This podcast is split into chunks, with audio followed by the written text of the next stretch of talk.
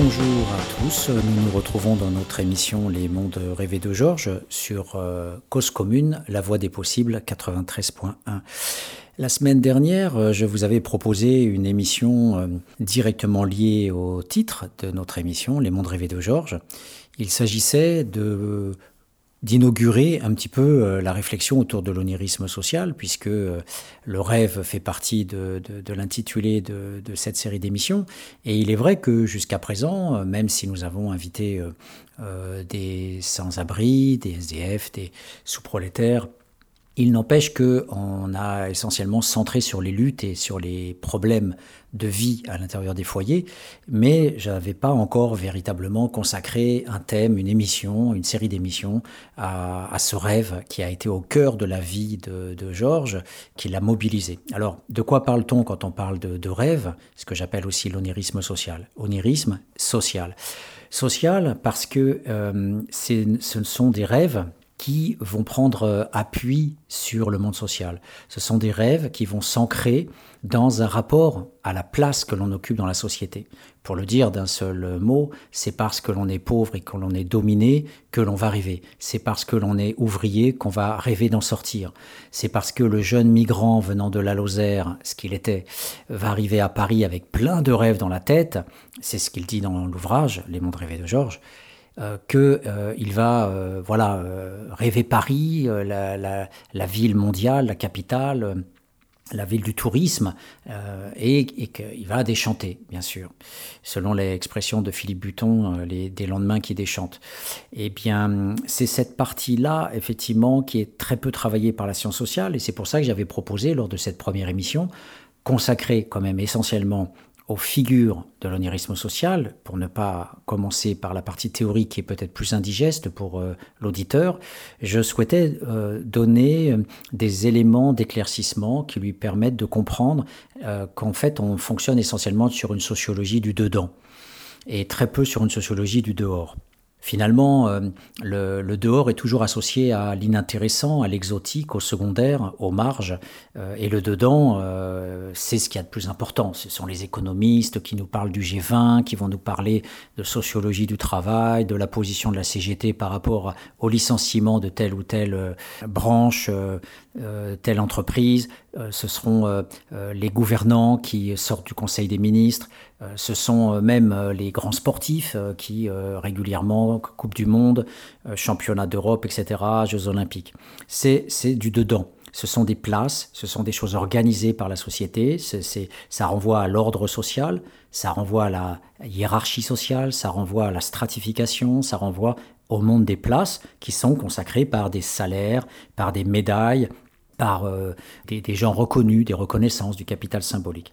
Et le dehors, euh, le dehors est finalement très peu pensé. D'ailleurs, en, sciences sociales, la nuit, par exemple, euh, à l'opposé du jour, où il y a le travail, où il y a les performances, où il y a la vie sociale, eh bien, la nuit est un secteur quasiment euh, inaperçu de la science sociale. D'ailleurs, lors d'un des, derniers congrès de sciences politiques, il y a quelques années, un groupe de chercheurs s'est proposé justement de réfléchir à, ce concept de nuit en sciences politiques et c'est dans le cadre de ce groupe d'ailleurs que euh, j'ai sorti un, article paru euh, dans la revue Culture et Conflits sur les maraudeurs d'Emmaüs, euh, avec lesquels j'avais tourné au début des années 2000 pendant, pendant quelques années, de manière irrégulière, mais tout, au moins pendant plusieurs années.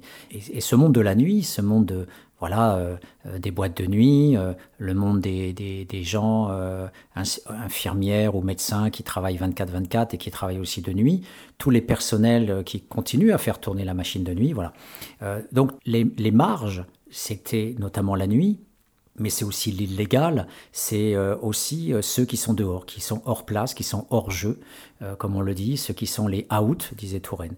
Et en, réfléchissant à toutes les formes de sortie, finalement, du monde social.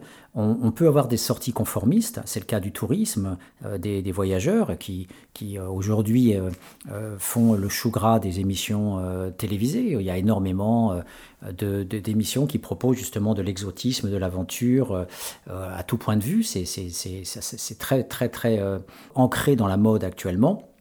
Et il y a aussi euh, les sorties de ceux qui sont en défection, qui sont en, rupture. Et ça peut être aussi bien euh, le jeu, euh, l'addiction dans l'alcool, les drogues, que le, fait d'être dans ce que j'appelle l'onirisme social au niveau des fictifs storytelling, c'est-à-dire ces fictions, ces narrations que les gens inventent, ces récits pour soi glorieux qui ont fait la première émission.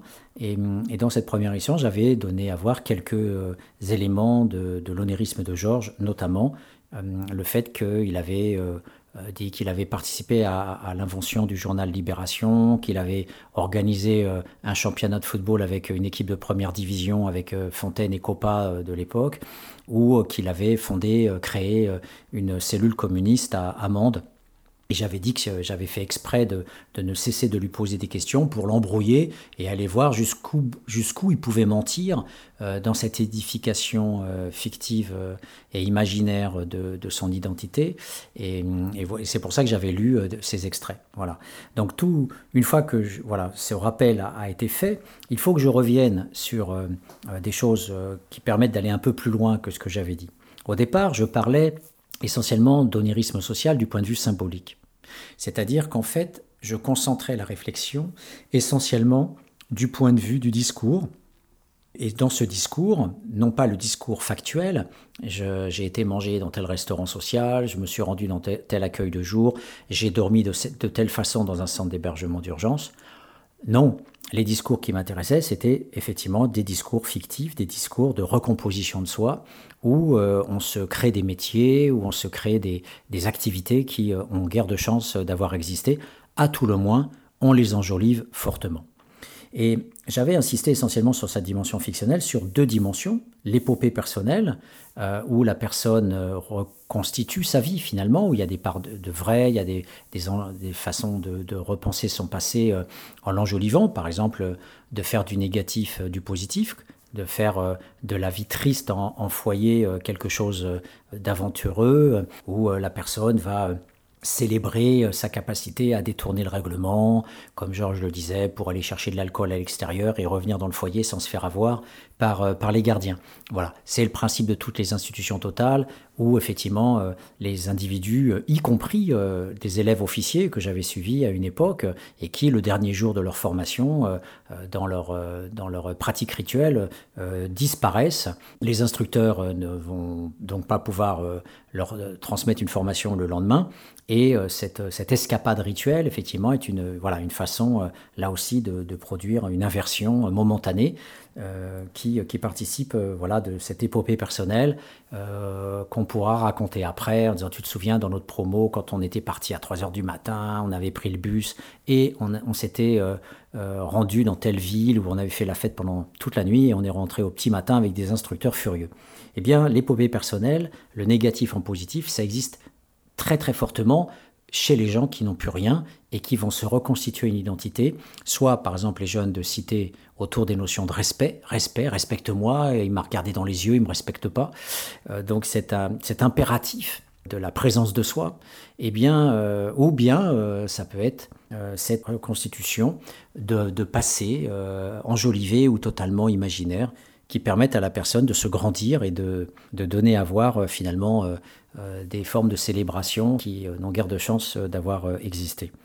Et j'opposais cette épopée personnelle en nom propre, donc soit en, reconstituant, le, reconvertissant le, malheur en bonheur, soit en inventant des scénarios comme Georges qui a organisé une partie de football ou qui a inventé Libération. Et l'autre côté, c'était l'onirisme par procuration. C'est-à-dire qu'on n'est pas directement sur le, au premier poste, au premier plan de, de l'étude, mais on va dire j'ai croisé Yannick Noah à la sortie d'une boîte de nuit, euh, je connais une milliardaire euh, qui m'a donné de l'argent, mais j'attends un peu avant de, de m'en sortir avec elle. Euh, j'ai récupéré des, des, tableaux, des dessins griffonnés, des esquisses au coin d'une table d'un peintre très célèbre, et je les ai déposés en banque et j'attends le moment opportun pour pouvoir les vendre et revenir au monde normal. Voilà, ça fait partie de toute cette seconde dimension de l'onirisme social. Cet onirisme social, littéraire, euh, symbolique, ne doit pas euh, nous faire croire que ça reste au niveau symbolique. Et je disais qu'à propos de la vie de Georges, euh, social est une construction à la fois symbolique et pratique. Dans la première émission, j'avais essentiellement euh, insisté sur la dimension symbolique, celle qui est la plus facile à comprendre, le rêve. Voilà. Et ce rêve, effectivement, chez les, chez les dominé euh, s'oppose, on va dire, au, rêve de la plupart des, gens de la, de la, vie ordinaire, parce que ce sont essentiellement des, rêves absolus. Et je, disais un mot justement sur cette opposition entre les, rêves relatifs et les rêves absolus. Les rêves euh, qui sont euh, absolus, ce sont des, des, inventions totales, alors que les, rêves relatifs sont des, inventions momentanées, relativement crédibles, où euh, on va toujours être connecté euh, euh, au, réel, d'une manière ou d'une autre. donc par exemple, si on croise les rêves absolus des SDF avec le passé, eh bien on retombe sur les épopées personnelles. Donc rêve absolu plus rêve rétrospectif, ça donne l'épopée personnelle.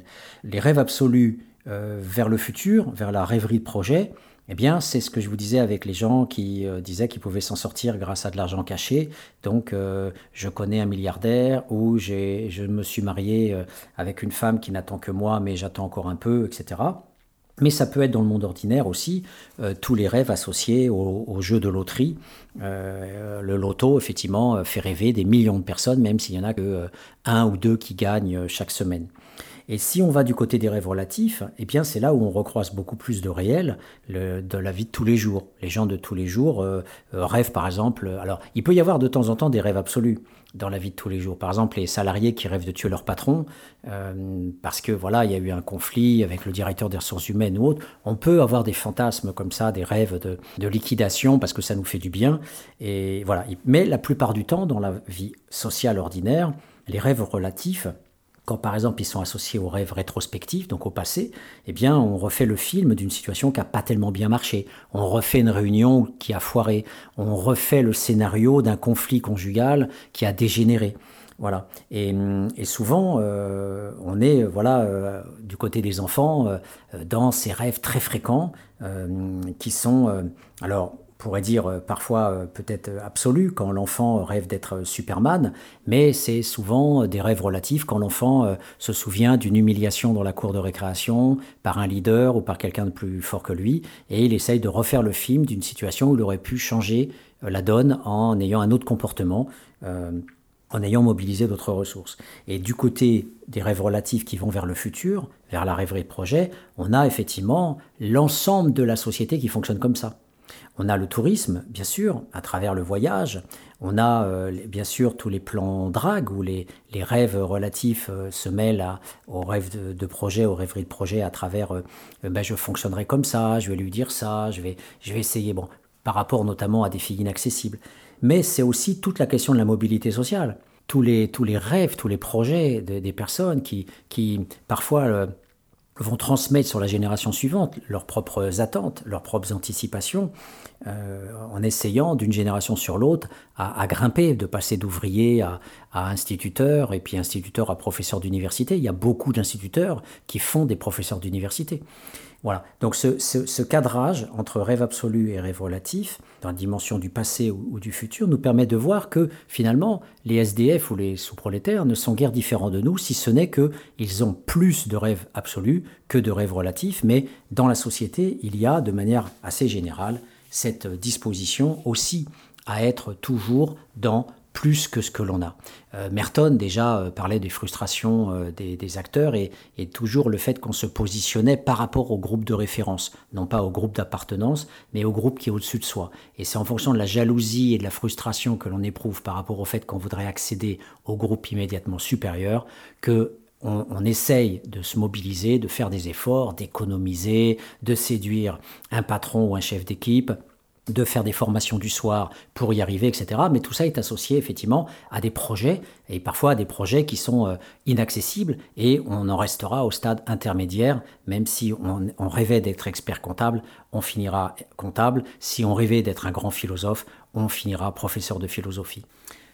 Voilà, donc je disais qu'effectivement, il ne fallait pas oublier la dimension pratique dans, ces rêves, et on voit que dans les rêves relatifs, il y a une connexion avec la pratique, puisque les projets que l'on peut avoir, les attentes, les, les rêves diurnes, ah j'aimerais tant pouvoir euh, euh, changer de métier, j'aimerais tant pouvoir faire ce métier-là, mais c'est possible, on peut toujours suivre une formation. Eh bien, c'est le point de vue que je vais développer aujourd'hui en, ouvrant un peu plus l'onérisme social vers la pratique. Et si on sort de l'onérisme comme épopée, si on sort de l'onérisme comme procuration, on voit alors que dans la vie de Georges, dans la vie de Georges, à travers le livre que j'ai écrit sur lui, sur sa vie, Les mondes rêvés de Georges, on voit alors se découvrir trois pôles finalement de pratique. la première dimension, c'est euh, la sexualité, une sexualité d'onérisme absolu, avec euh, beaucoup de fantasmes de Georges autour des possibilités de séduire une femme, et, mm, et aussi des rêves relatifs, puisqu'il il a quand même pu avoir des, conquêtes, et j'ai pu suivre Georges dans ses pérégrinations amoureuses et affectives. Il y a, à côté de cette, de cette vie rêvée dans la rue qui a conduit Georges vers cette bohème, avec ce mode de survie que j'ai rapidement décrit, de la, de la bif, hein, du bifin qui, qui récupère et qui revend, euh, mais aussi du, du, récupérateur qui consomme tout de suite les choses, et puis du, de celui qui pratiquait la mendicité, à côté de ces formes économiques de la survie, il y avait toute cette bohème, toute cette rêverie pratique, à travers notamment euh, la liberté sexuelle. Et hum, j'y reviendrai. L'autre euh, l'autre dimension, ce sont les jeux de rôle. Georges, en fait, a, eu euh, euh, beaucoup de postures, beaucoup de, manières d'être, euh, concrètement, dans son rapport à ce qui a été aussi fondamental dans sa vie, c'est-à-dire l'alcool. Et, et, ces jeux de rôle, donc ces, ces, fabrications de savoir-faire, euh, se, sont, se sont joués en fait euh, à travers la figure de l'entrepreneur, de l'entrepreneur de cause. Et c'est la deuxième grande facette pratique de, de Georges qui traverse aussi euh, toute sa biographie et encore bien plus importante que la sexualité, c'est le rapport à l'alcool, c'est la position de l'expert alcoolique que j'avais évoqué déjà un petit peu lors de la première émission, sur laquelle on va revenir. Et Georges a pu développer toute une palette de rôles autour de cet onérisme pratique en étant effectivement aussi bien dans la rue que quand il était à l'usine un rôle pratique, concret, euh, d'experts venant euh, sauver les SDF. Donc euh, ce Christ social, on pourrait dire, s'est démultiplié dans tout l'ensemble de, scènes, de jeux de rôle. voilà, depuis l'éducateur pérédant qui devient médiateur dans la rue ou dans les associations. Je l'ai fait avec Georges dans les foyers de la mairie de Paris. Euh, il a aidé directement des SDF et il a été directement expert alcoolique. Donc vous allez me dire, mais là, c'est plus de l'onérisme. C'est réellement quelque chose qui a été fait. Oui, mais vous allez voir qu'il y a tout un ensemble de référentiels avant qui font qu'il s'est pensé comme étant le sauveur des SDF à travers euh, son discours, sa posture, sa prise en charge des SDF. C'est pas simplement euh, un discours avec un SDF pour lui dire arrête l'alcool ou autre. C'est toute une cosmogonie que Georges a développée autour de son savoir-faire et son savoir-être, ce que certains psychologues finalement auraient appelé euh, peut-être une toute-puissance. Et bien, cette, euh, cette, cette grandeur-là, effectivement, euh, s'est retrouvée aussi bien à la rue qu'en usine quand il a été à la CGT, à la CHSCT, au comité d'hygiène, où il a œuvré là aussi avec le médecin alcoologue pour faire des actions de prévention contre l'alcool. Donc, on, va revenir là-dessus, mais on voit que là, on passe, on glisse hein, du symbolique vers la pratique. On va reprendre tous ces, tous ces figures-là après une courte pause musicale. Cause commune 93 Amigo, tu te lèves l'aube est grise, triste et froide comme une banquise. Ton rasoir tremble dans le miroir, comme l'eau du canal dans le brouillard.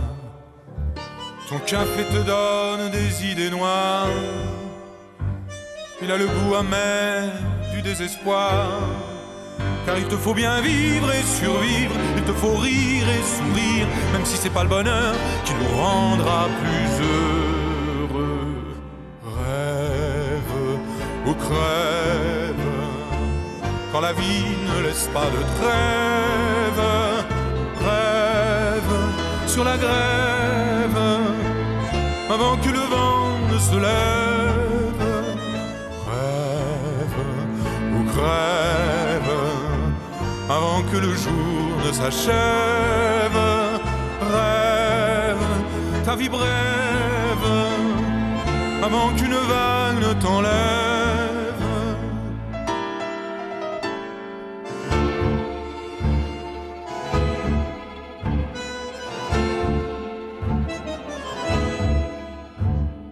Amigo, comme la ville est pâle, le soleil est en code, le ciel est sale.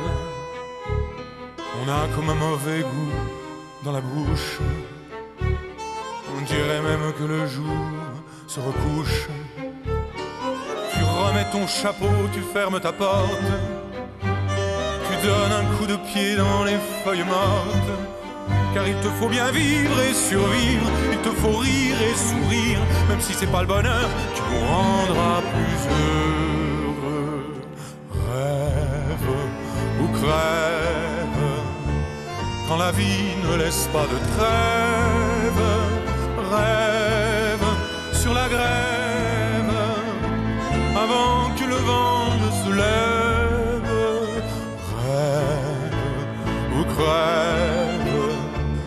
avant que le jour ne s'achève.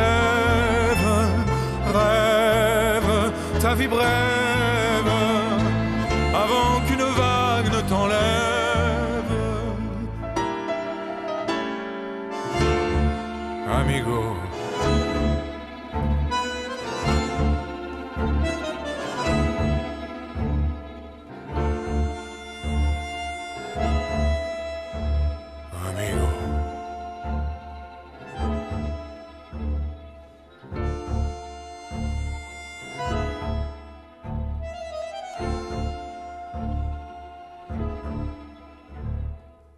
Voilà, nous nous retrouvons euh, dans notre émission consacrée donc à ce second volet de l'onirisme social, Les mondes rêvés de Georges, sur euh, Cause Commune 93.1.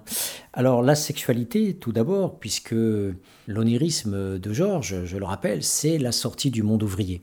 Euh, Georges, donc, est un jeune prolétaire sans diplôme qui va quand même quand il fit sa vie de jeune, euh, de jeune fils d'ouvrier euh, en Lozère, à Mende, euh, va avoir une, on va dire un cheminement scolaire assez difficile. Il va il va souvent faire des fugues, sa mère meurt très, très tôt, quand, il a, quand il a 8 ans, et, et son père quand il a 16 ans.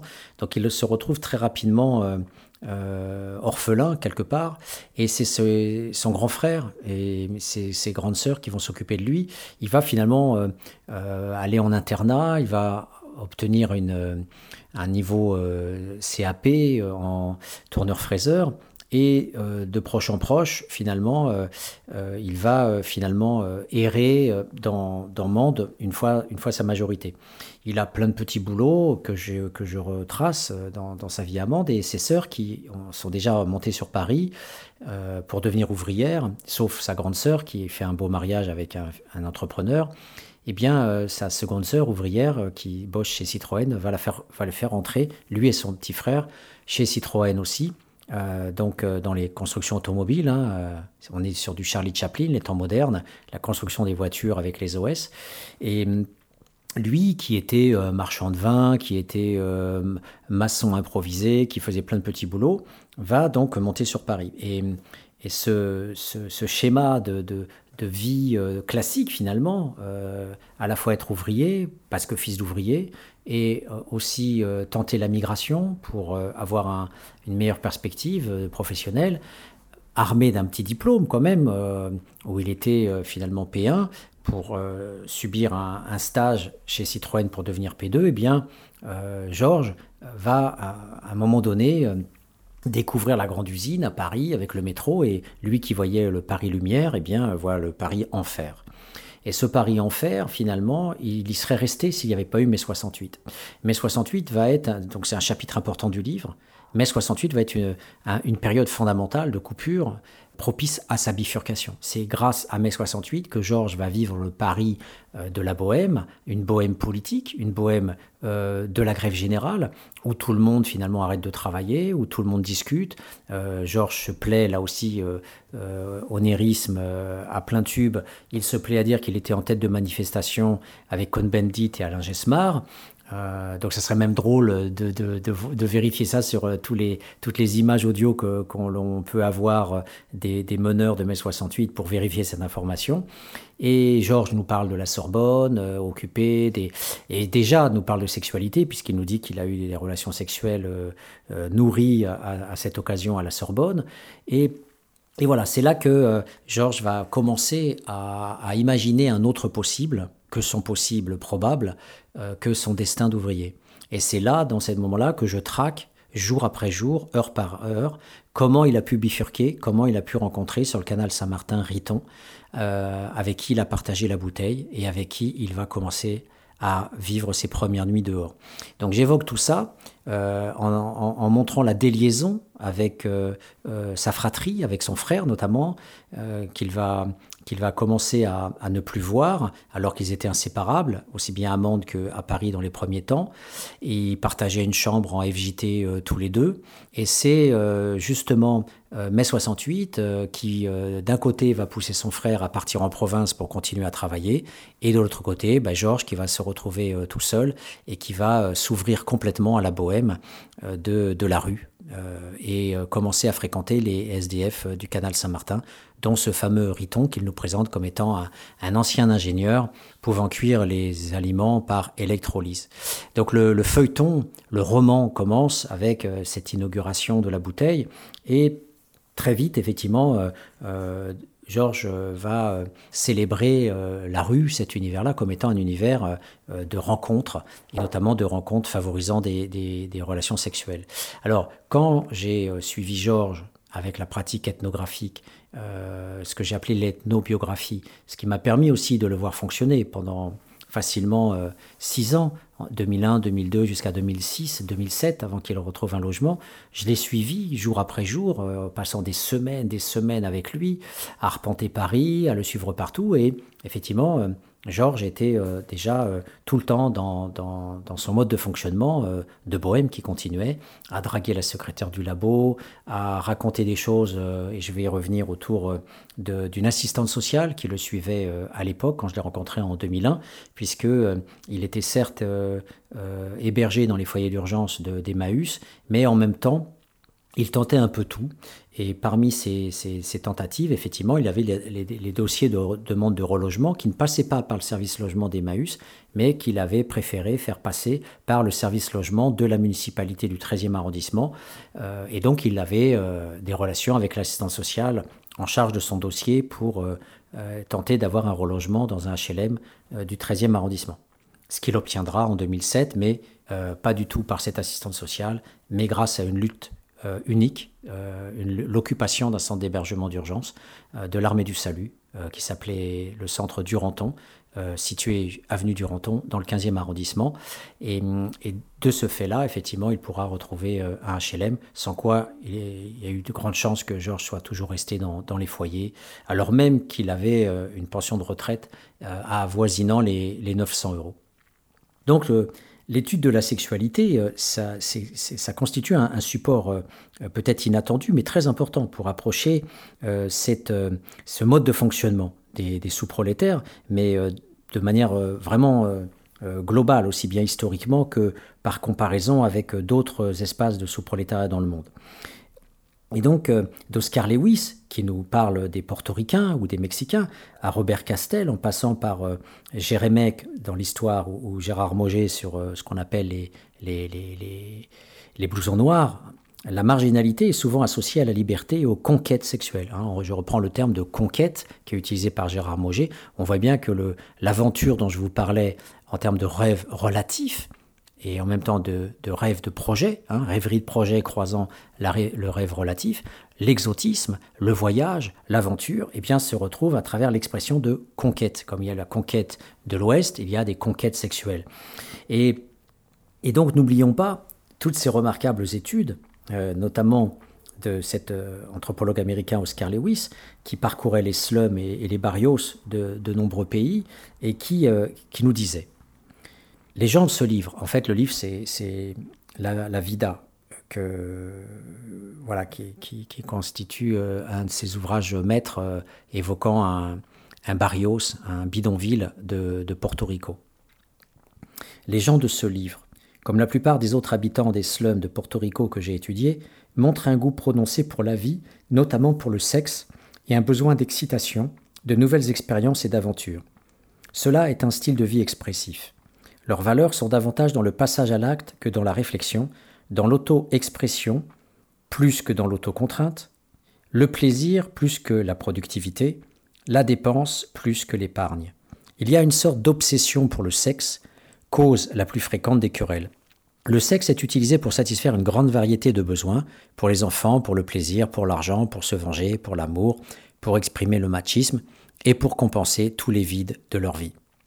Et de même, j'avais observé, en travaillant à la Martinique pendant presque une dizaine d'années, que les anciens prolétaires créoles des plantations de la Caraïbe, ils sont devenus ces populations flottantes hors du salariat stable, euh, entre le non-travail et les petits boulots, puisqu'il y a euh, un chômage structurel très important dans ces espaces où les béquets continuent à occuper les terres et où il n'y a pas véritablement d'espace de production et d'espace industriel, eh bien, tout ces, la grande partie de, de, ces noirs pauvres, qui s'appellent entre eux des nègres, eh bien, se sont largement investis dans les conquêtes sexuelles. Et ça mixe effectivement toujours le souci du machisme avec les idéaux de la respectabilité sociale. Voilà, c'est vraiment un phénomène global caribéen qui affecte euh, le rapport immédiat entre déshumanisation dans le cadre néocolonial et revivification à travers la célébration du corps, notamment le corps noir, plus, viril et plus membré que le, corps blanc, que ce soit mythologie ou pratique, on, s'en fiche. Donc euh, voilà, il y a, vraiment cette dimension-là très prégnante. Et, donc, lui aussi, bercé par cette quête de mise à distance de la domination, l'existence plurielle de, de Georges reçoit sa traduction aussi affective, conjugale, sentimentale ou sexuelle. Voilà. Donc euh, entre les, rêves absolus, donc cet onirisme narratif sexuel où il invente le, fait qu'il aurait couché avec telle ou telle fille, et en même temps les pratiques sexuelles réelles de sa bohème dans le domaine euh, de la, vie à la rue, eh bien euh, on voit que Georges a, placé la sexualité aussi au cœur de, son, existence. Il y a bien dans toutes ces toute sa biographie des correspondances très fortes entre l'aventure sociale et l'aventure sexuelle. Euh, il y a une, une, stylisation de la vie alternative qui passe par le corps euh, pour pouvoir se situer hors du champ du pouvoir. Voilà. Et c'est ça qui est intéressant, c'est que le social appelle le pouvoir, donc on ne peut pas franchement y aller, mais en se recroquevillant sur son corps, finalement, euh, comme on va dire certaines prostituées qui payent de leur corps pour avoir des, revenus tant qu'elles finalement ne sont pas euh, assujetties à, des MAC, eh bien il y a euh, l'utilisation de la ressource corporelle pour pouvoir avoir une vie autre que celle des capitaux sociaux, le salaire, l'obligation de travailler, l'obligation finalement même de s'occuper de ses enfants, etc. Donc la gestion de son propre corps est une des niches privilégiées parce que ça passe par le sexe, ça passe par l'alcool, bien sûr, ingérer des substances dans son corps, la résistance de son propre corps, ça, ça, ça mobilise aussi la force physique, le capital guerrier. On peut aussi euh, être prédateur, on peut aussi se défendre, mais on peut aussi voler les autres en force. Et bien sûr, euh, le corps propre, c'est aussi euh, toute cette dimension évoquée par Scott euh, l'empire, on pourrait dire, du sarcasme, l'empire de la mise en dérision euh, de l'autre. Voilà. Et toutes ces pratiques euh, permettent une réappropriation à travers des inventions euh, qui sont à la fois purement fictionnelles, mais aussi qui sont des inventions de pratique. C'est-à-dire qu'un Georges lâché dans la ville, un Georges lâché dans Paris, c'est un Georges qui peut euh, euh, aborder des femmes, qui peut parler, qui peut séduire, comme je le voyais quand il arrivait à la Sorbonne. Il montait, il parlait avec la secrétaire pendant des plombes et des plombes. J'allais le chercher bien souvent, etc. Mais voilà, la secrétaire était adorable, elle, elle passait du temps avec lui, elle le respectait. Et donc, du coup, Georges était hyper content, même si là, il y avait juste une petite socialité euh, de passage. Alors dans le domaine de la sexualité, effectivement, tout est question d'opportunité. Euh, c'est aussi bien euh, les récits dans l'ouvrage euh, de femmes, SDF, alcooliques, que Georges et ses amis peuvent croiser sur le marché à Ligre, et il va y avoir plus ou moins dans la violence, plus ou moins aussi dans le viol, plus ou moins euh, dans le consentement, euh, des pratiques de fellation, des pratiques sexuelles juste au bord du marché. Euh, voilà, où Georges, dans un groupe de squatteurs dans Paris, pouvait voler la, compagne d'un gars et puis après s'échapper avec elle et aller se terrer dans un squat où pendant quelques semaines, notamment c'était le cas de, de Babette, il allait l'entretenir, essayer par, de tous les moyens d'améliorer l'ordinaire. Mais c'était aussi le cas de, de, femmes euh, qui euh, venaient le draguer alors qu'elles étaient logées et qu'il pouvait rencontrer dans des bars. Et là aussi, pendant deux ans, il a, il a été euh, dragué par, par une femme voilà, du monde ordinaire. Et, et c'est ce type de, de, de séquences que j'analyse avec grande précision dans l'ouvrage parce que ça me permet de penser la circulation entre le prolétariat et le sous-prolétariat et de voir qu'il n'y a rien de plus débile que de penser euh, les SDF comme un monde de culturalisme, euh, le monde des SDF, une subculture, alors qu'en fait, euh, même peut-être plus en tout cas en France qu'au Brésil, où les gens sont plus enfermés dans la pauvreté et ont très peu de chances d'en sortir. Je vous rapporte aux travaux de Corten, euh, André Corten sur Planète Bidonville. Quand on est un enfant euh, récupérant le plastique euh, dans les décharges gigantesques du Caire, enfin aux abords du Caire, ou bien en, Chine, on a très peu de chances de devenir médecin ou avocat. Alors qu'en France, effectivement, le sous-prolétaire peut, à travers les, les filières de l'insertion, à travers le fait qu'il a déjà un diplôme et qu'il peut aller faire de l'intérim ou se soigner en cure et après repartir vers une profession lambda, il y a des possibilités de circuler entre le prolétariat et le sous-prolétariat, euh, beaucoup plus euh, facile en tout cas que dans les pays du Sud. Donc Georges circulait entre les femmes du sous-prolétariat et les femmes du prolétariat.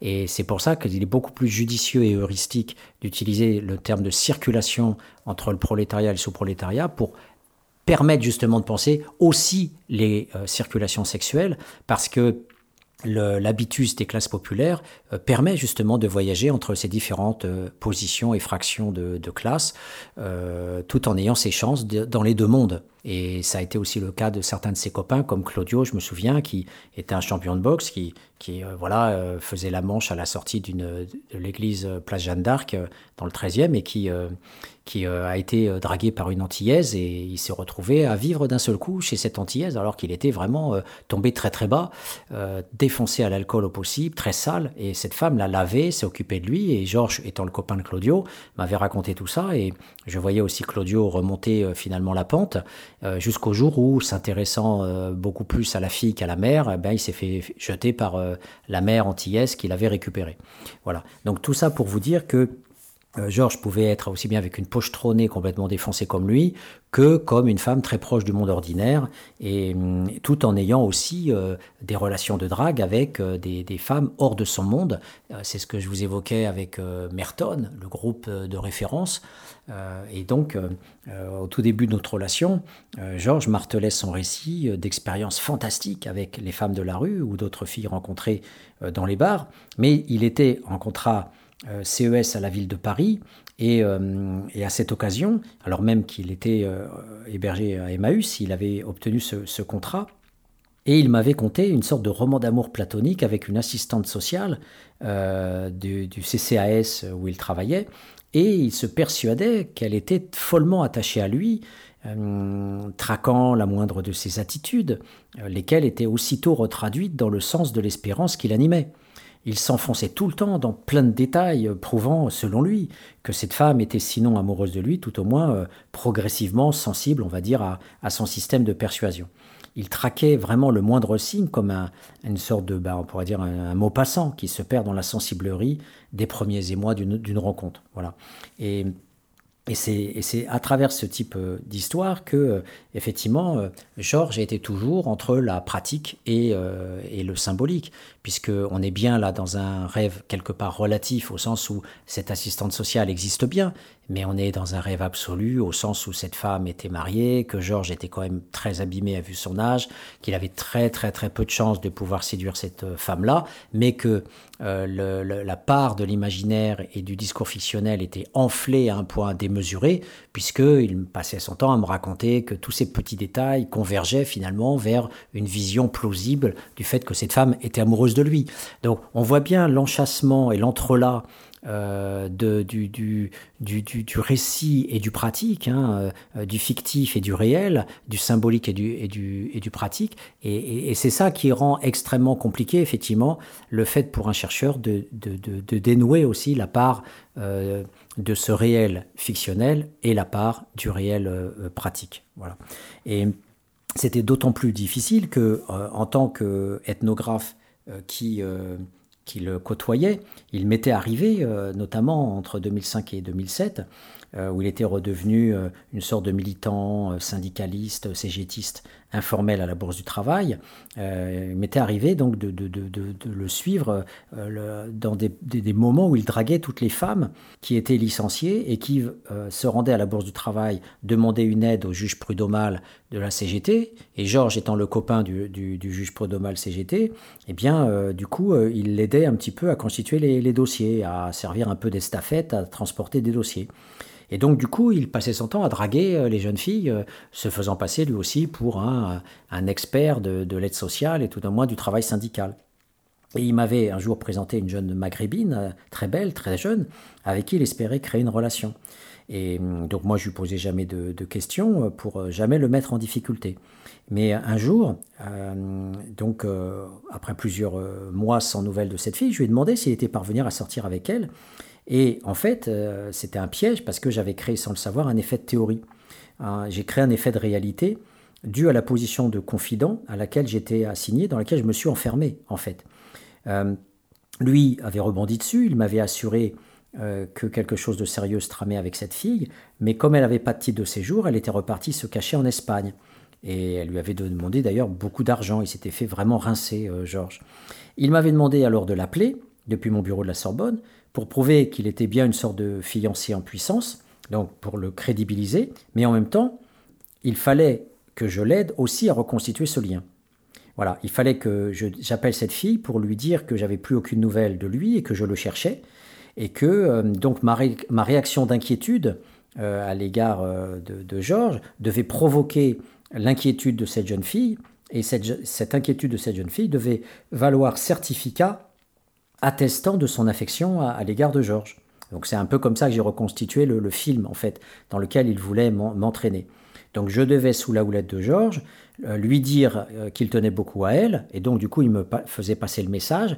J'étais une estafette, un entremetteur, et euh, donc j'étais euh, euh, finalement dans la construction, j'étais partie prenante dans la construction de sa relation, en mettant quelque part mon poids symbolique, en disant voilà, je suis chercheur à la Sorbonne, je suis copain de, Georges, il vous recherche beaucoup, est-ce que vous savez où il est J'ai pas de nouvelles de lui, est-ce qu'il va contacter Mais en même temps, il fallait que je place tout un ensemble de choses positives. Voilà, ça c'était le genre de choses dans lequel effectivement Georges était capable de m'entraîner. Voilà, on va à nouveau faire une petite pause musicale avant de reprendre le cours de notre émission.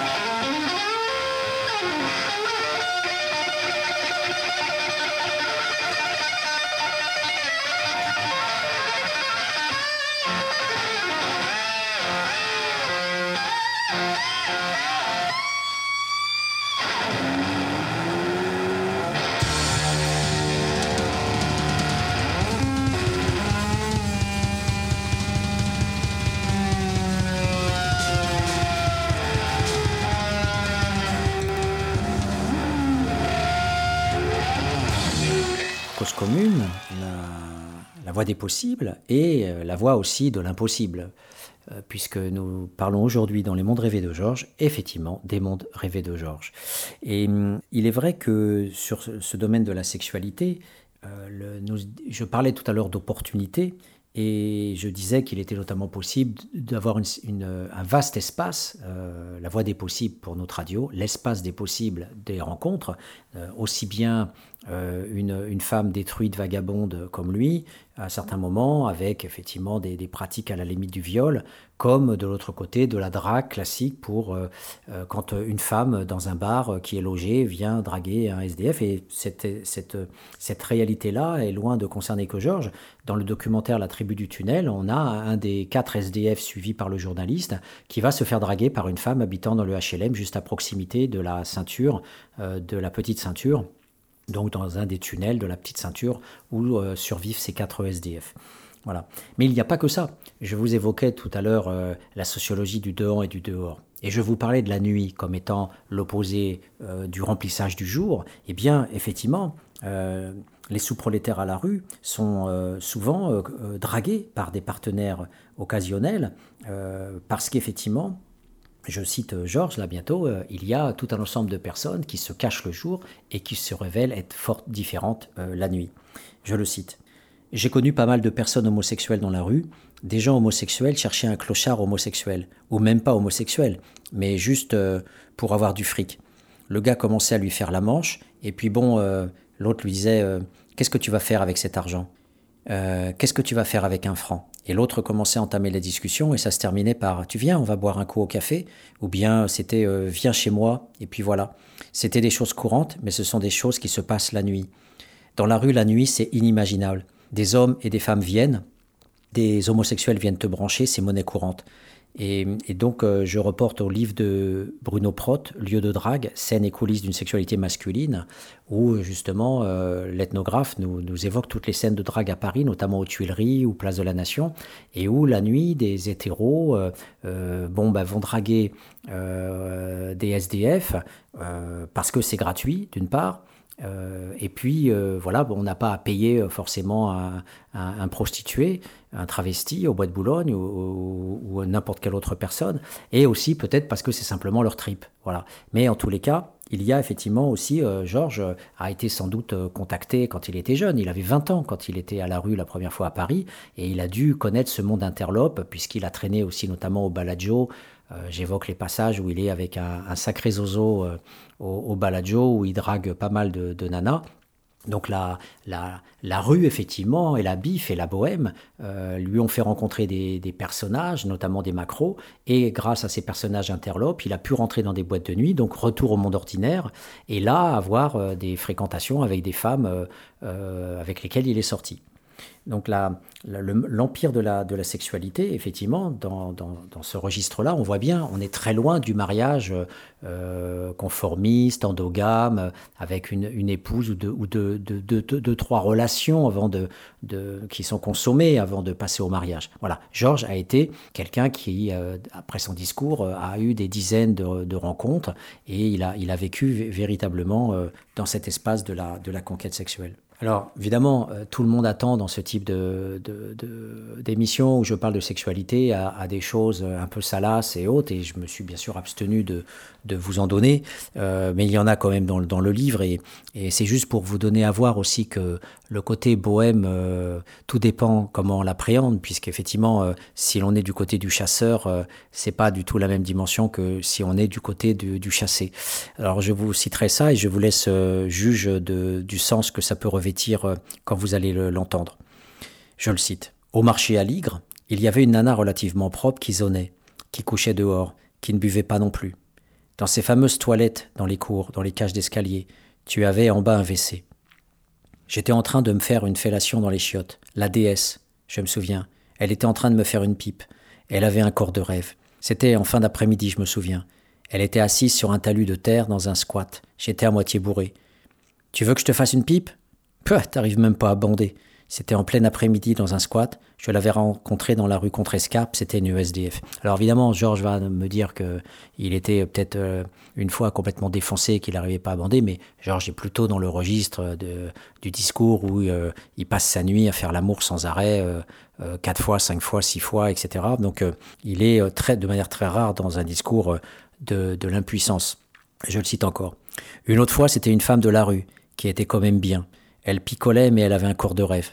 Nous, on squattait ensemble, elle faisait sa manche. Il est arrivé que tu ne la voyais pas quatre ou cinq jours, tu la voyais arriver vachement bien sapée, tu te demandais comment elle avait fait.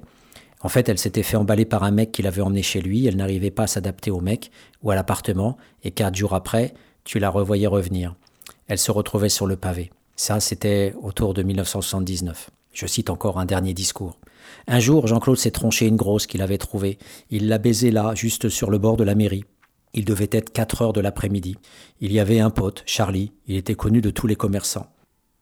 Il avait rencontré une vieille. Il avait essayé de la tringler dans une rue derrière. Il n'y était pas arrivé, mais elle lui avait piqué son alliance. Moi, j'étais sorti de cabane, donc de prison. J'attendais Charlie. Je le vois débouler ici, il était dans tous ses états. Il venait de l'hôpital, il avait forcé, il avait une bite comme ça. On a été à la pharmacie. Le temps d'arriver à Saint-Antoine, on a pris un litre et puis encore un litre. On était complètement fait. Du coup, on est rentré. Un jour, je vois mon pote Jean-Claude avec une super nana. Il me fait d'un air euh, que c'est bon. Elle me demande 5 francs pour une pipe. On est parti dans les chiottes. Je suis parti sans payer les 5 francs. Elle était belle, elle était bien. Alors, entre la défense sexuelle, on pourrait appeler ça comme ça, et le monde dit normal, entre guillemets, plus proche de la norme, où euh, il va euh, être relogé par l'entremise d'une femme euh, logée qui va le draguer dans un bar ou dans la rue et avec qui il va se retrouver donc finalement à la colle pendant quelques mois. Euh, avec une, une, de ces femmes, ça a duré presque deux ans. Il y avait la situation intermédiaire où il est avec une femme, mais en même temps il veut pas être dans la zone. Il essaye de vivre à peu près normalement. Et là, c'est le cas de, de, de cette femme, euh, donc Babette, une autre Babette, donc, euh, où euh, il essaye, comme il l'a rencontré dans, dans, un groupe de squatteurs, euh, tout simplement aussi des SDF qui zonaient dans la rue, qui dormaient sur des chantiers. Paris est à l'époque une ville de, de chantiers. Souvenez-vous que Chirac avait voulu défoncer le marais pour en faire des gratte-ciel et des tours et de faire une sorte de passage autoroutier sur la rive gauche de Paris. Donc voilà, Paris est en chantier, le canal Saint-Martin va se gentrifier, toutes les usines vont disparaître et, tous les ouvriers aussi, et on va faire euh, place pour les bobos. Pareil sur Bastille. Il y a comme ça, sans parler du 13e arrondissement bien sûr, les tours du 13e, il y a voilà un Paris en chantier. Et lui se cache et se terre dans les chantiers. Et et donc, notamment, dans un de, ces moments de pérégrination dans un, dans un des groupes qu'il a fréquenté, il, il, croise cette femme qui était avec un autre homme et il, il s'évade avec elle, euh, dans, parfois dans une chambre payée par une association, parfois dans un squat. Et donc voilà, il, essaye, en fonction de la manche qui lui permet parfois d'avoir une nuit à l'hôtel et donc de pouvoir prendre une douche, parfois euh, c'est la dèche et il se retrouve euh, dans un, immeuble en construction. Donc euh, euh, je lui dis, euh, ça ne t'est pas arrivé, euh, ça t'est arrivé déjà de ne pas pouvoir réunir la somme pour aller à l'hôtel, bien sûr.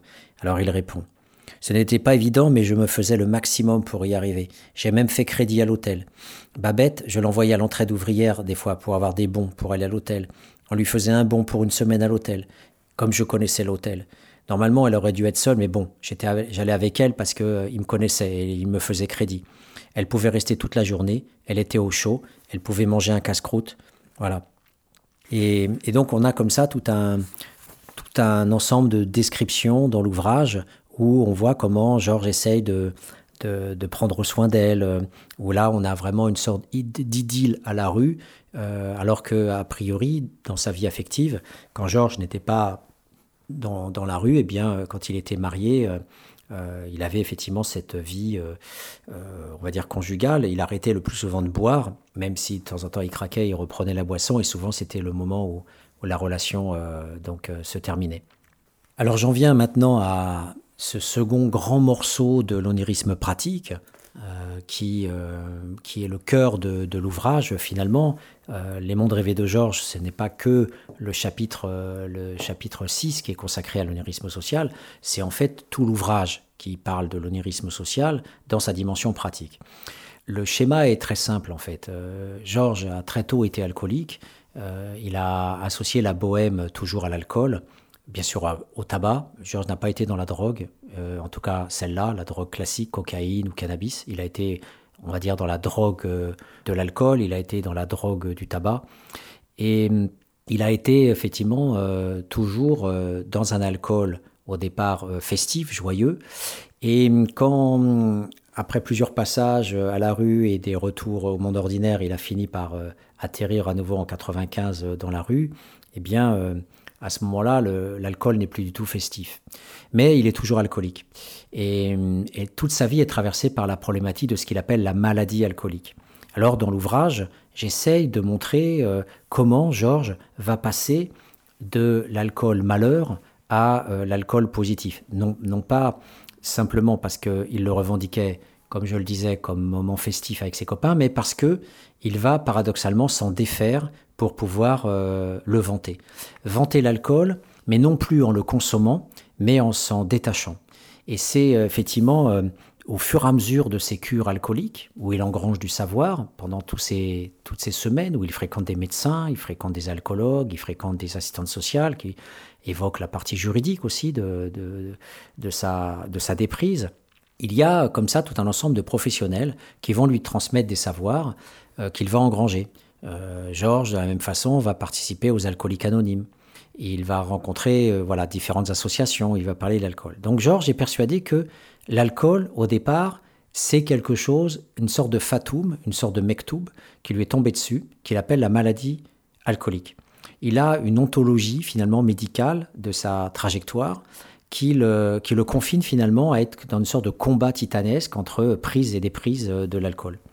Et le, second décrochage, après les cures, ça va être euh, ce moment où il va rédiger un diplôme universitaire euh, avec un médecin alcoologue qu'il avait justement rencontré à, Tours et qui va lui proposer de faire un, mémoire pour ce DU d'alcoolologie euh, à l'université François Rabelais, à la faculté de médecine de Tours en 1991-1992. Alors le mémoire est très succinct, je l'ai entièrement recopié dans l'ouvrage, euh, qui voilà avec les fautes, avec toute la ponctuation. Et, suite à, ce mémoire, effectivement, euh, j'essaye d'analyser ce passage, cette bifurcation, cette montée en puissance finalement de Georges euh, entre le, moment où il est totalement happé par la bohème alcoolique, euh, que ce soit dans le malheur ou dans le bonheur, dans le moment où il est jeune, comme dans les moments où il est, il est malheureux, il est happé, il est pris par la maladie alcoolique, et j'essaye de voir comment va s'opérer le passage à l'entrepreneur de cause que j'évoquais tout à l'heure. Euh, le, père médiateur qui va intervenir en toute légitimité auprès d'autres SDF, ce, personnage euh, qui va être capable d'intervenir dans les associations, notamment défendre sa cause, notamment à Emmaüs, parce que quand j'ai rencontré Georges la première fois à, Emmaüs, euh, quand je travaille sur les centres d'hébergement d'urgence, c'est bien Georges, d'entrée de jeu, m'a dit Je connais la recette pour sortir les SDF de la rue. je le sais, c'est moi qui le sais je sais comment sauver les SDF. Donc cette posture de Christ social, effectivement, euh, euh, est euh, constitutive de l'entrepreneur de cause dans sa vision parfaite. Et le, tour de force de Georges, à partir de ce diplôme universitaire, ça va être de transformer l'alcool souffrance, qui émaille tout son texte, hein, tout son DU, en support de revendication d'une performance pour euh, non seulement montrer aux autres que lui-même s'en est sorti, donc c'est Georges comme Christ, c'est-à-dire comme Georges comme modèle, il est entrepreneur de cause, mais il est aussi un modèle, parce qu'il est capable, il se montre comme modèle, j'en suis sorti, mais c'est aussi parce qu'il dit qu'il est capable euh, de sortir les autres euh, de la rue, et il dit même que la cause principale pour laquelle les SDF restent à la rue, c'est l'alcool. Donc on a vraiment une, une vision globale, biopolitique, où Georges, grâce à sa socialisation et son acculturation à, la vision euh, experte euh, de l'alcoolique comme maladie, euh, va pouvoir, grâce à cette vision-là, devenir une sorte de, pèlerin, mi-travailleur social, mi-médecin, mi-expert, cette sorte de, pèlerin qui va pouvoir intervenir pour défendre les, SDF alcoolisés. Et donc cette posture va se, peaufiner tout au long de sa vie en fonction des opportunités, comme toujours. comme je vous le disais à l'instant, quand je l'avais rencontré dans l'association Emmaüs, il essayait de convaincre la direction du bien fondé de ses analyses en disant euh, laissez-moi ouvrir un centre de post-cure. Euh, les SDF que vous avez dans vos foyers qui sont à 95% alcooliques. Donc Georges commençait à se tromper parce que la figure ancienne du vagabond qu'il avait euh, n'existait plus trop parce qu'avec les migrants musulmans, il y a beaucoup moins d'alcoolisation, mais quand même, il y en a quand même. Je dis chez les musulmans. Et, donc il est passé de cette, cette vision, voilà de, SDF, euh, donc euh, tous alcoolisés, euh, à une situation un peu différente dans, le, dans la période, la dernière période, les années 90-2000, mais peu importe.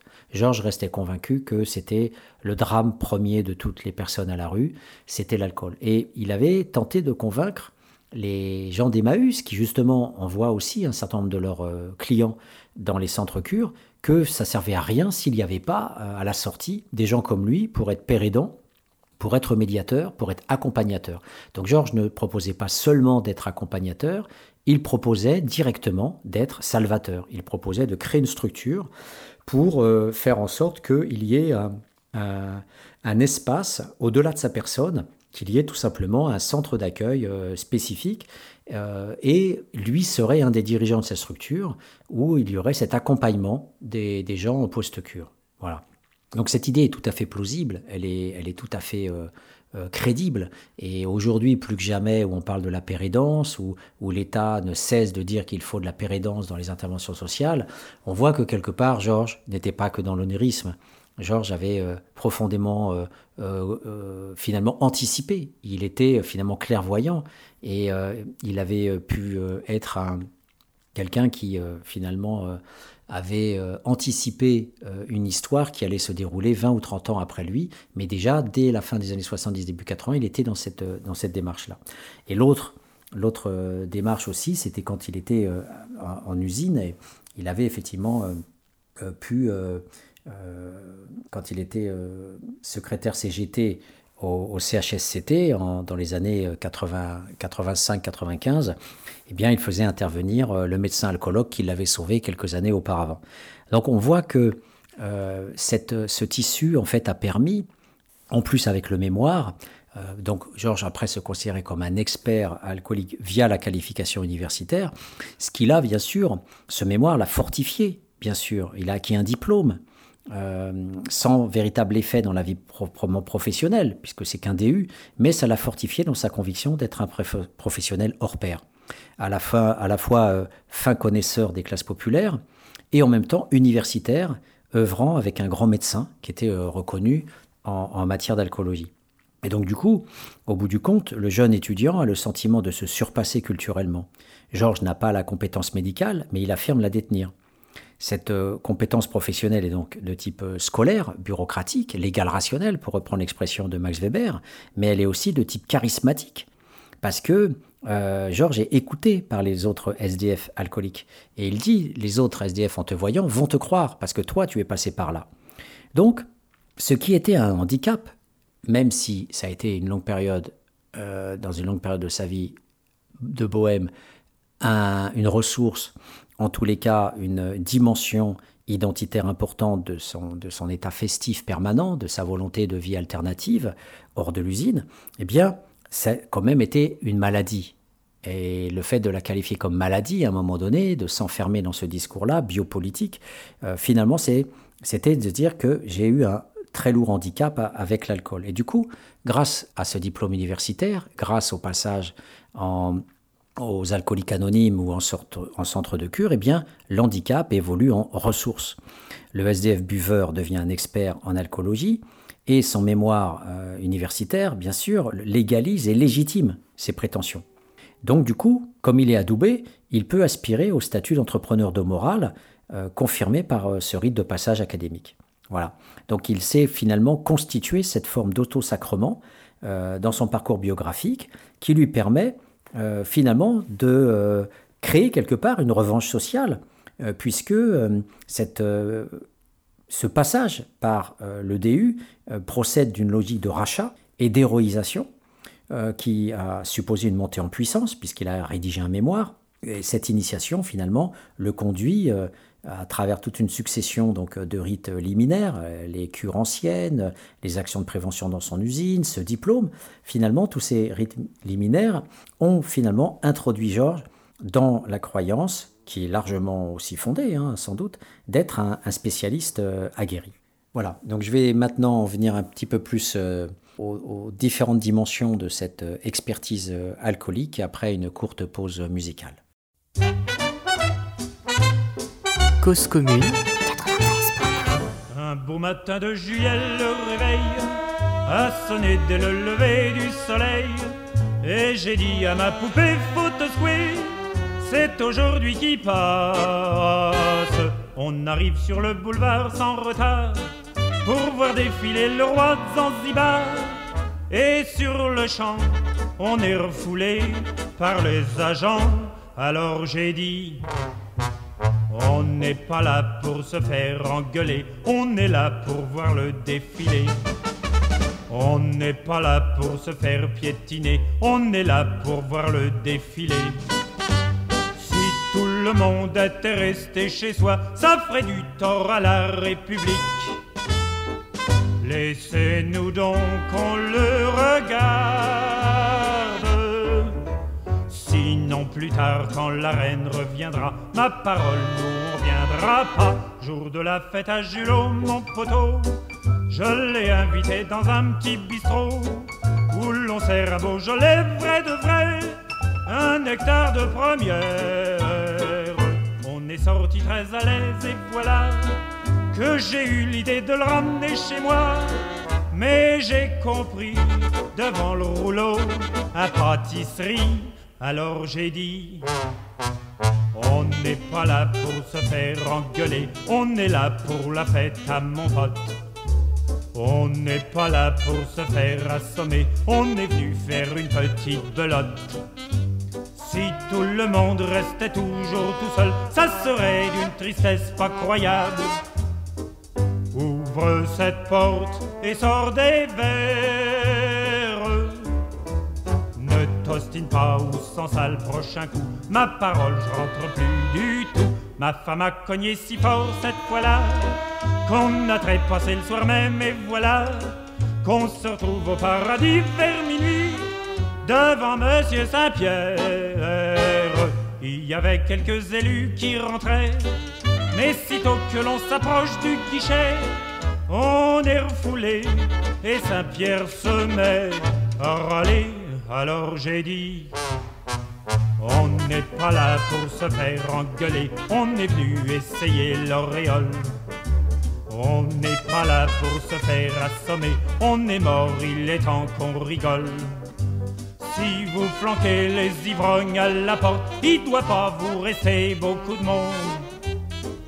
Portez-vous bien, mais nous on se barre.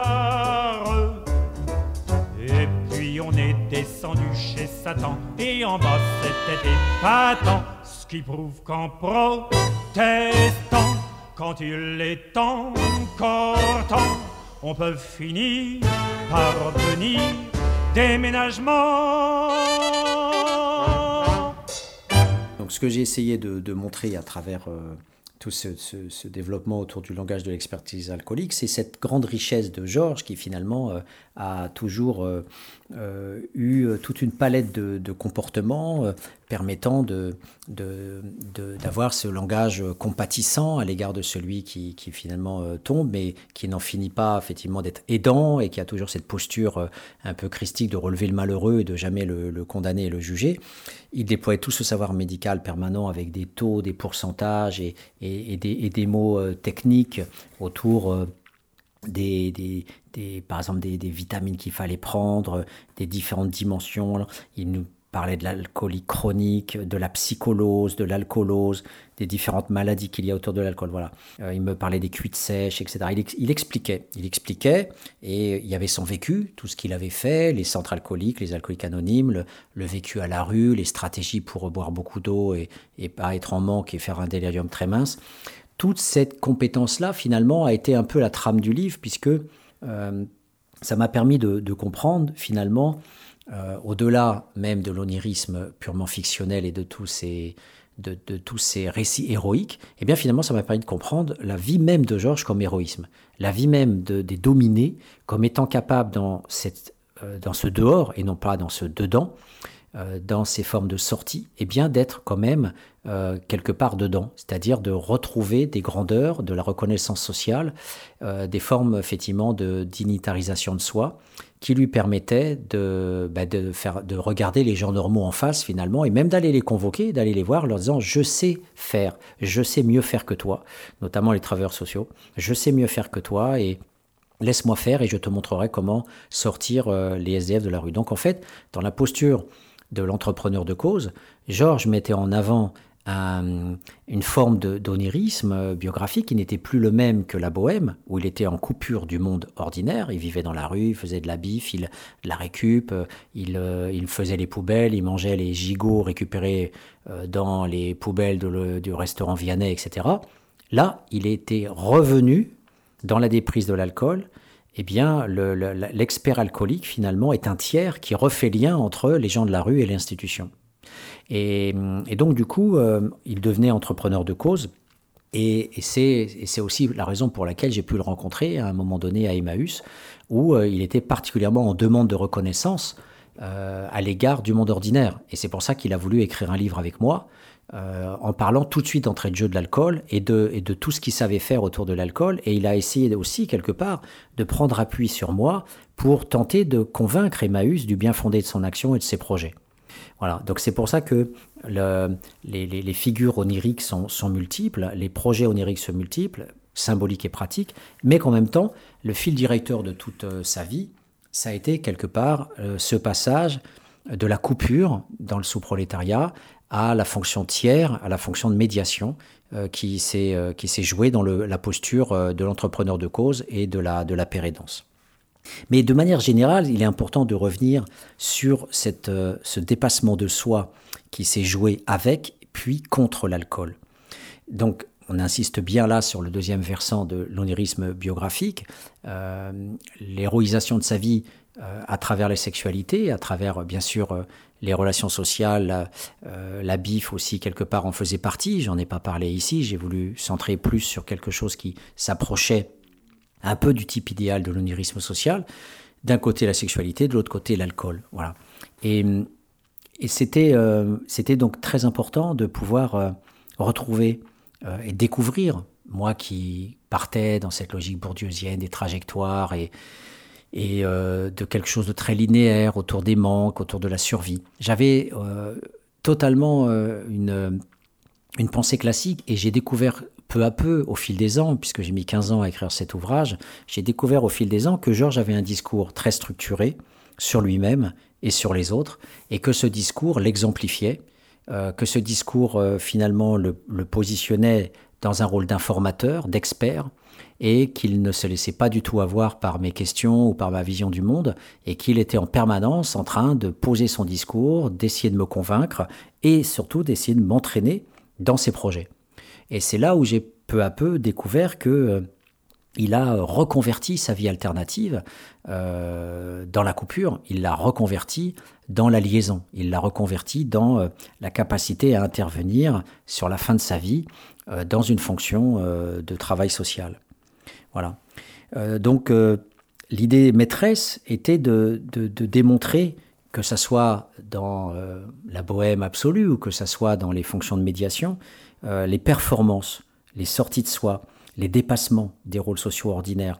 On les, on les laisse généralement aux sportifs qui ont euh, championnat du monde, euh, le patron Tapi ou Bolloré qui sont voilà ou, Arnaud qui sont des sortes de, de voilà des, conquêtes euh, industriels et, tous ces personnages qui donnent des noms de rues euh, de nos villes, voilà, tous ces personnages sont connus. Là, il s'agissait de, retrouver ces performances et ces grandeurs euh, chez un invisible qui avait toutes les chances de rester invisible à jamais.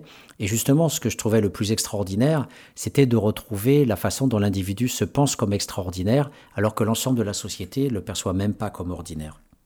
Et tout d'abord, c'est vrai que quand je regardais Georges, je me rendais compte que fort peu de, ces SDF, grands buveurs, qui ont été clochardisés comme lui, sont parvenus à sortir de leur situation. La plupart des études insistent sur la quasi-impossibilité de l'arrêt de l'alcool, ou même euh, simplement même de son idée. Mais Georges, lui, est parvenu à s'en sortir. Et cela signe sa performance, la création quasiment surhumaine d'une volonté pour se refaire. Et, c'est là le paradoxe. Euh, son dépassement s'inscrit dans le fait simultané qu'il est resté dans le produit. Euh, donc ce paradoxe, ce paradoxe, en fait, il peut se traduire ainsi, c'est parce qu'il a inversé l'onirisme alcoolique positif, donc de la bohème, en, en épopée futuriste négative, qu'il a pu transformer aussi rapidement euh, ses comportements. L'ivresse, qui était associée donc à la sortie du monde social, s'est convertie en abstinence héroïque, grâce à laquelle le relais modèle devient un médiateur au service des autres. Alors, dit de manière un petit peu plus compliquée, je dirais que l'enfermement dans ce discours autosuffisant euh, de l'expert sur l'alcool et la primauté donc qui est accordée à la maladie alcoolique sont à penser comme l'équivalent symbolique du rapport pratique onirique au produit. Le passé est revisité, celui du carcan alcoolique, qui devient une sorte de combat explicatif, un domptage analytique du malheur qui a commencé pendant la cure et qui se cristallise dans un récit de vie structurant sa conversion. Ce qui a marqué sa bohème devient un marqueur identitaire au travers d'un récit du malheur qui sert à édifier son mythe personnel. Voilà, Georges n'en est plus au stade de l'enfermement dans le malheur, il instrumentalise son malheur passé pour en faire un levier de sa nouvelle identité sociale. Voilà, l'alcool maîtrisé vient signifier de manière exemplaire cette capacité à se penser dans un destin hors du commun, en fournissant le support, sinon la Libye, à une logique sociale de réalisation. Et c'est pour ça qu'en fait, il est, possible donc de dire que Georges représente une des figures possibles de la transcendance populaire, avec les moyens des dominés, dans un monde moderne urbain qui promeut d'ailleurs la recherche existentielle de biens de salut sécularisés. La relation à l'alcool ne peut ainsi être comprise que si elle n'est pas rapportée à ses utilités sociales de la subjectivation, moi, Georges, dans un monde individué, euh, qui se réalise à travers, à un moment donné, la bohème et qui, à un moment donné, met à distance cette bohème en disant que je deviens celui qui permet de se sortir de cette bohème auparavant euh, sanctifiée. Et hum, tout ce récit, tout son récit finalement, quelle que soit la prise et quel que soit le mode d'entrée, s'articule autour du succès qui le conduit à se façonner une identité prodigieuse autour du renoncement à l'alcool, là où auparavant c'était euh, l'étalage de cette extase d'être euh, dans l'alcool avec les copains. Et c'est ce savoir-faire spécifique que n'ont pas les travailleurs sociaux. Donc il se propulse lui-même comme sorte de travailleur social ou de, médecin en, alcoolologie, un peu comme ces anciens bandits qui deviennent éducateurs, ou même comme Thierry Torche, qui était un SDF qui a écrit son autobiographie avec Pascal Pichon et qui est devenu réellement formateur dans un centre d'alcoolologie pour SDF. Donc Georges s'est mis à vivre pour la cause, hein, entrepreneur de cause, et il a euh, comme ça accumulé ses savoirs, euh, il a pris des petits bouts de phrases à droite à gauche, et euh, il a commencé à le faire dans la rue auprès des autres personnes, il a continué à le faire dans les associations, il a été relais santé père aidant avant l'heure dans les années 90. Je l'ai rencontré en 2001, il y était déjà depuis, depuis un ou deux ans, et, et donc il a cessé de développer cette attitude et ce jeu complexe où à la fois il se renarcissise lui-même à travers euh, cette, euh, ce déploiement de compétences, et en même temps il, se sent capable de pouvoir produire de la prévention auprès des autres. Donc quand j'ai rencontré Georges, effectivement, il en voulait énormément à Emmaüs parce qu'ils n'avaient jamais, il l'avait jamais pris au sérieux euh, par rapport à sa prétention à monter cette structure. Pourtant, il connaissait ce médecin alcoologatour que j'ai été rencontré avec lui. Euh, il avait ce savoir-faire pratique qui aujourd'hui est valorisé hein, dans la pérédance, mais à l'époque, il passait pour un guignol. Euh, et, donc, pendant des mois et des mois, Georges n'a cessé de conspuer Emmaüs pour leur incompétence et leur incapacité à gérer non seulement l'alcool, mais la sortie même de la rue et à ne pas voir qu'il était visionnaire. Euh, et qu'il était une sorte de prophète finalement des nouvelles façons d'intervenir dans le social et qui aujourd'hui s'avère largement en partie vrai. Et, donc, cet onérisme est bien biographique, il est bien pratique. Hein. on n'est pas là dans le fictionnel, on est dans le fait qu'il s'est autoproclamé, avec son DU notamment, et toute sa compétence, il s'est proclamé dans le vide total et le, et le silence et la moquerie et, la, stigmatisation et l'étiquetage comme étant uniquement SDF. il s'est construit tout seul, cet invisible, comme étant celui qui, agit pour, euh, pour la cause. Donc c'était quelque chose qui était extrêmement sans doute coûteux, mais il n'en démordait pas. Georges était un combattant, c'était un communiste, un cégétiste, il avait été syndiqué, et il a eu cette ardeur euh, qu'il a pu aussi euh, avoir grâce à moi comme béquille, puisque je l'accompagnais dans sa dénonciation et aussi dans essayer de, de, dans son zèle de, d'entrepreneur pour essayer de convaincre les institutions. Alors je le cite, euh, pourquoi Emmaüs, ça n'a pas marché pour toi euh, Puisque finalement, tu avais arrêté de boire, ça aurait pu être euh, l'occasion de leur montrer que tu, savais arrêter et être un modèle pour les autres SDF. Parce que j'ai pas voulu rentrer dans leur système. Les gens qui rentrent dans leur système, ils se sentent redevables d'Emmaüs. Bon, déjà, ce sont des fonds publics, donc ce sont des salariés qui ne font que leur boulot. Quand tu connais le fonctionnement, j'en ai la preuve avec un gars qui s'appelle Didier. La responsable de l'association qui s'en occupait se faisait mousser parce qu'il a vu un emploi grâce à elle. Il avait arrêté l'alcool, il avait un logement et tout. Mais ce n'est pas elle qui a arrêté l'alcool, ce n'est pas elle qui faisait le métier de boulanger. S'il a trouvé ce métier, s'il a arrêté de boire, c'est parce qu'il l'a décidé. Il a d'abord fait un sevrage à Villejuif et il a ensuite été suivi par une alcoologue à Villejuif. Et c'est vrai que c'est cette euh, F qui l'a orienté vers euh, cet alcoologue. Didier sortait de sevrage éthylique et il était à la rue avec une cadette de 16,64 et il était dans un état psychologique vraiment lamentable parce qu'il sortait de la cure et il venait de reboire. Donc c'est là tout le, toute la fonction de Georges. Hein. je vous l'ai dit, euh, la, post-cure et le médiateur père comme étant compétent pour venir euh, euh, en Christ et en modèle sortir, accompagner les personnes qui viennent d'arrêter l'alcool pour qu'elles ne rechutent pas. Donc, il venait de reboire. Il m'avait demandé conseil. Je lui ai dit, écoute, ce n'est pas grave. De toute manière, une rechute, c'est toujours bénéfique. Je lui ai dit, tu vas revoir ton alcoologue. Donc il a été le lendemain le revoir, la revoir, et là, ça s'est arrangé.